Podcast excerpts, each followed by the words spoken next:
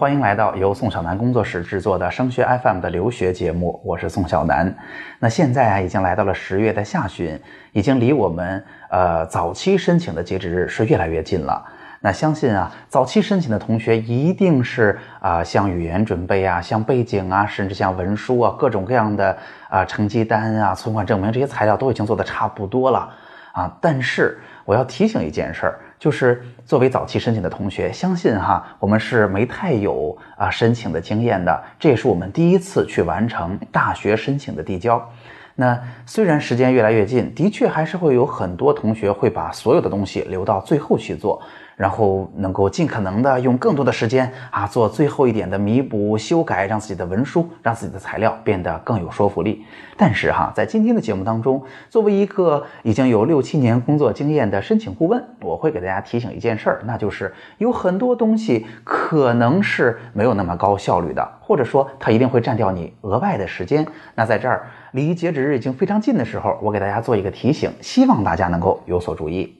那第一哈，第一件最重要的事儿就是送分儿。大家知道我们要送的分数可能会有托福、有 SAT、有 ACT，是吧？这几个成绩呢，呃，托福的送分是 UG 送分的。ACT 和 SAT 呢都是电子送分的，所以呢，呃，大家想想看哈，邮寄送分就不可能立刻到，对吧？那大部分的情况下，当你选择了送分之后呢，基本上分数会在啊一周之内哈就能够正常的话就能够送到了。但是我们在往年也经常见到。呃，到了第一个星期结束，仍然没有音信。两个星期结束，可能是没送到，可能是学校收到的录取，呃，收到的申请太多，没有能够及时的更新。我们还甚至见过一个月之后仍然没有收到，到那时候我们要赶快的补送一份儿啊，赶快的让学校能够把我们的信息啊更新，让我们申请材料齐备。所以啊，这是一件特别重要的事儿。如果来得及，你应该在截止日之前至少一周啊，最好能够在两周以前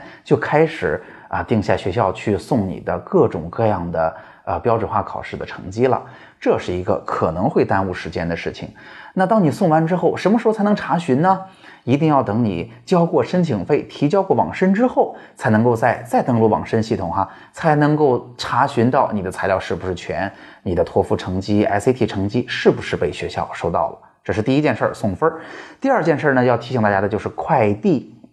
那快递呢，因为毕竟有一些同学是要寄啊，比如说尤其是单独网申的学校，还是要寄材料的，有一些纸质的推荐信也是需要我们单独邮寄的。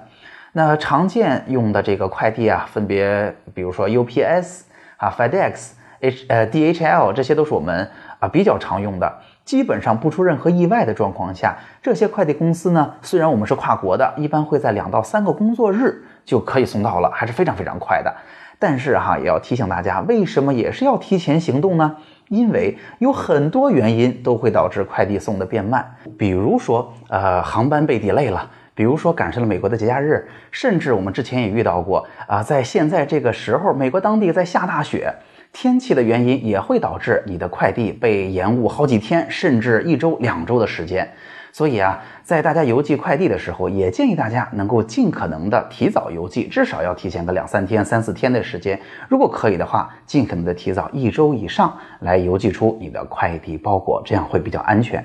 那当然，在提交之前还有一个事儿值得大家去花一点心思，那就是在提交网申之前，你可能还要去支付一个呃学校的申请费。那之前呀，我们尝试过呃报托福，包括报 SAT，其实都付过钱了，但是学校的申请费你还是没付过的。在这儿呢，一方面也是需要一个呃能够刷美元的啊，你比如说 Visa 或者 Master 的信用卡。那另外一边呢，其实还真的往年会出现。呃，刷申请费不成功的状况，有的时候你操作没有什么问题，但是就是刷不成功。所以啊，这个时候就提醒大家了，所有的事情千万不要拖到最后一天，拖拖到最后的时候，有可能网络会出问题，有可能你的申请费提交不成功。如此一来，啊，所有以前的准备就都付之东流了。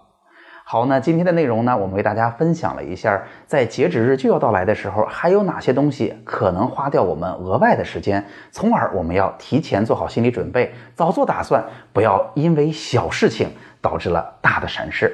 好今天的内容就到这儿了。如果你也有自己关心的申请相关的问题如果你也在寻求很好的留学中介留学申请的服务请您联系我我的 qq 或者微信都是幺幺四五四五七七二二。好今天的节目就到这儿。升学 fm 让我们在孩子申请的道路上相互陪伴。我们下期见。